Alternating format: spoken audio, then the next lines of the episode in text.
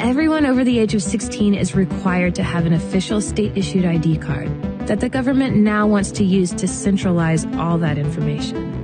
And China is investing heavily in tech companies to help transform that government data into a virtually omniscient surveillance network.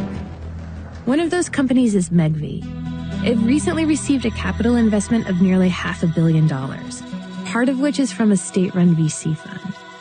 But the name chosen for its premier piece of technology is a bit of a tell. Skynet. What is that?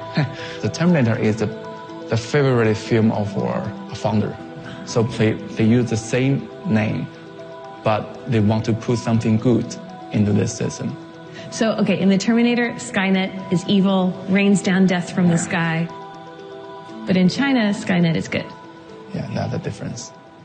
So, how do you think your facial recognition technology will change China? Everything happen in the uh, in the public can be record. We can know exactly what happened in every second, in every corner of the city. This is uh, a video stream in a subway station by our smart camera, so we can capture every face in real time. Still like some criminal person is out there. There is a the red box. So there is a warning to the police station that there is a criminal person. So I need to locate them. So when it looks out onto a crowd, it's tracking all these faces and it's cross-checking those faces against what? Criminal database. And how many fugitives have been apprehended through this system? Over 3,000 cases in, in nationwide. Yeah. Just one, one year. In one year? Yeah, one year. Wow. So what you're working on now already seems like sci-fi.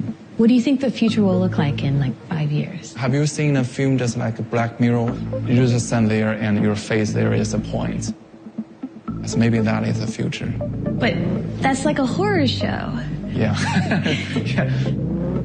But I think that is a, maybe the kind of the future. Every people have their social points, I think.